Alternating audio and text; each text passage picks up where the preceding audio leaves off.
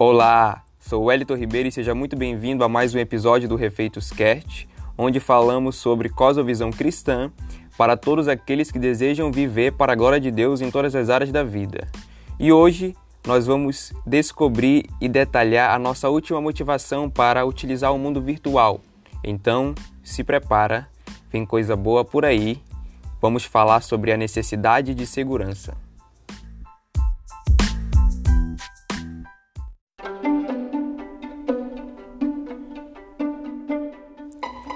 Hoje nós vamos começar apenas com uma citação do livro Jogador Número 1, que diz: Ninguém podia me tocar. Ali dentro, escola do oásis, eu estava seguro.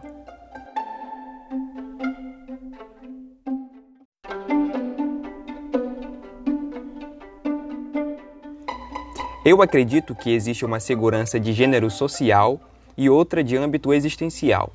A segurança de caráter social nós conseguimos saciar de certa forma com alguns mecanismos: policiamento, câmeras, vigilantes. Quando esses mecanismos não funcionam, nós podemos buscar terceirizar isso para o mundo virtual. Aí, toda vez que entramos nele, nos sentimos seguros. Vale ressaltar que segurança nem sempre está ligado a algo externo. Vai muito além disso. O sentir seguro é algo que flui de dentro de cada um de nós. Isso significa que podemos sentir-se seguro num ambiente não tão adequado para a segurança. O contrário também é verdadeiro. Podemos nos sentir inseguros em lugares extremamente seguros, entre aspas.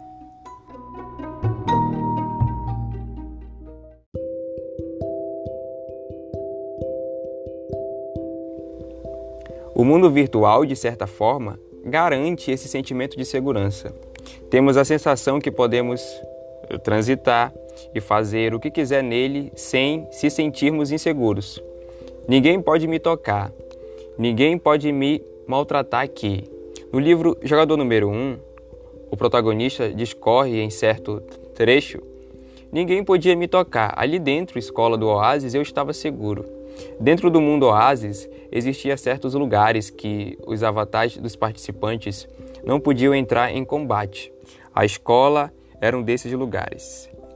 Já a segurança de âmbito existencial não é algo que estamos pensando constantemente. Geralmente, sentimos sua falta em momentos chaves da nossa vida, como a entrada na fase adulta ou quando estamos perto de morrer.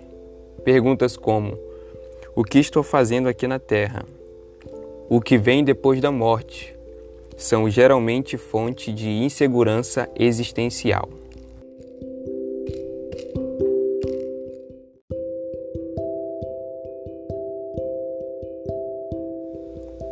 Uma alternativa para satisfazer esse tipo de segurança é responder essas perguntas com base na cosmovisão naturalista. As respostas seriam mais ou menos a, a seguinte: não existe nenhum propósito para a sua vida a não ser aquele que você decide dar. Não existe nada depois da morte. Contudo, essas respostas possuem consequências devastadoras para a vida diária.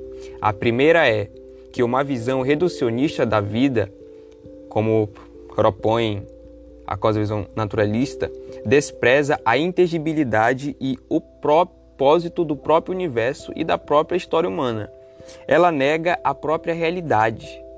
Não sei se você se lembra daquele filme O Amor é Cego, na qual o personagem Hal é hipnotizado para ver a beleza que existe mesmo em mulheres menos atraentes fisicamente. É mais ou menos o que acontece com esse tipo de pessoa que adota essa visão de mundo.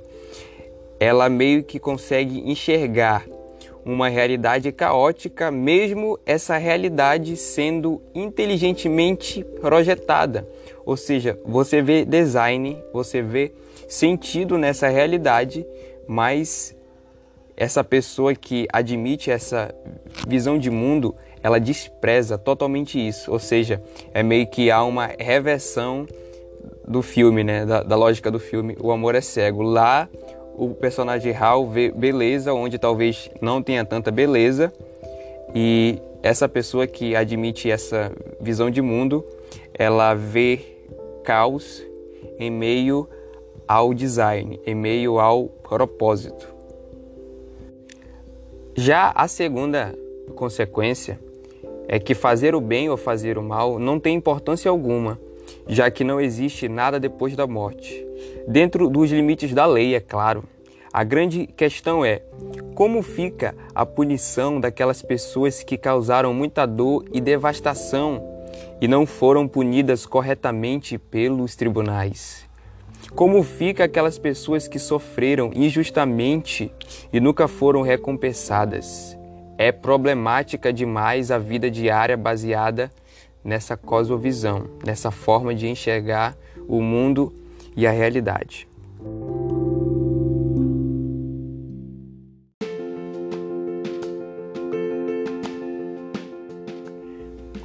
Mas existe uma alternativa para satisfazer essa nossa necessidade de segurança existencial. Essa alternativa é a fé cristã. Sua narrativa é dividida em quatro atos principais: criação, queda, redenção e consumação. No ato da criação, vemos que Deus criou todo o cosmo. Isso engloba todo o universo e os seres humanos. Esse cosmo também era perfeito isso significa que tsunamis, tufões ou qualquer espécie de catástrofe natural não ocorria, assim como mortes, doenças, brigas, inquietações na alma também não.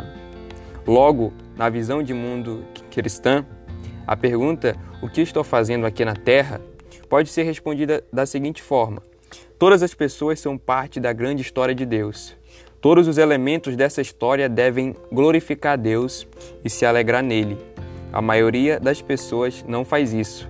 Eis o motivo no próximo ato dessa história.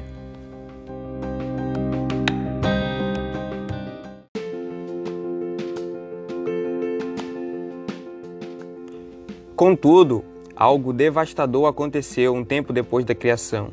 O ser humano resolveu viver uma jornada independente de Deus. Esse é o ato da queda. O pecado entrou no mundo por causa da rebeldia do ser humano, e assim, o universo e as pessoas começaram a experimentar todos os efeitos devastadores desse grito de independência que levou à morte espiritual. Juntamente com a morte espiritual veio a morte física. Logo, para a pergunta: o que vem depois da morte? A fé cristã responde com o próximo ato. Esse próximo alto fala que a história da humanidade, a história de Deus, não terminou no ato da queda. O ato da redenção, que vem em seguida, engloba a maior parte da história de Deus. No ponto mais alto desse ato, o próprio Deus entrou em sua história. O apóstolo Paulo expressa isso da seguinte forma: Mas, quando chegou a plenitude do tempo, Deus enviou seu filho, nascido de mulher, nascido debaixo da lei, a fim de redimir o que estavam sob a lei, para que recebêssemos a adoção de filhos. Gálatas 4, versículo 4 e 5.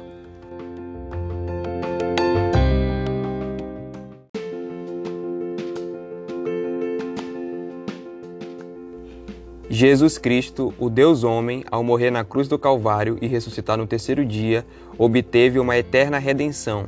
Hebreus 9:12 para todos aqueles que acreditam e confiam que sua obra salvadora foi capaz de pagar a dívida eterna que seus pecados exigia.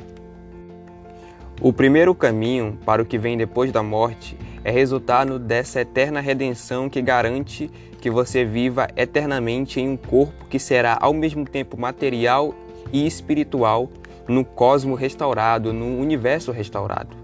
Já o segundo caminho é um terceiro tipo de morte. Como vimos, a primeira morte é espiritual, a segunda é física, mas há a terceira, que é para todos aqueles que não acreditaram e confiaram salvificamente na pessoa e obra de Jesus, vai ser uma morte eterna.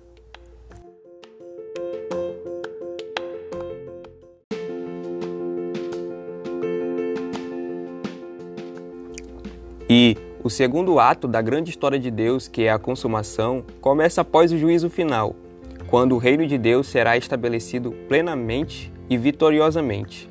No final do livro As Crônicas de Nárnia, C.S. Lewis apresenta algo grandioso nesse sentido. Observe: para nós, este é o fim de todas as histórias. Para eles, porém, este foi apenas o começo da verdadeira história. Toda a vida deles neste mundo e todas as suas aventuras haviam sido apenas a capa e a primeira página do livro. Agora, finalmente, estavam começando o capítulo 1 da grande história que ninguém na Terra jamais leu, a história que continua eternamente e na qual cada capítulo é muito melhor que o anterior. A única alternativa digna de nossa confiança para satisfazer a nossa necessidade de segurança existencial é a grande história que a fé cristã apresenta.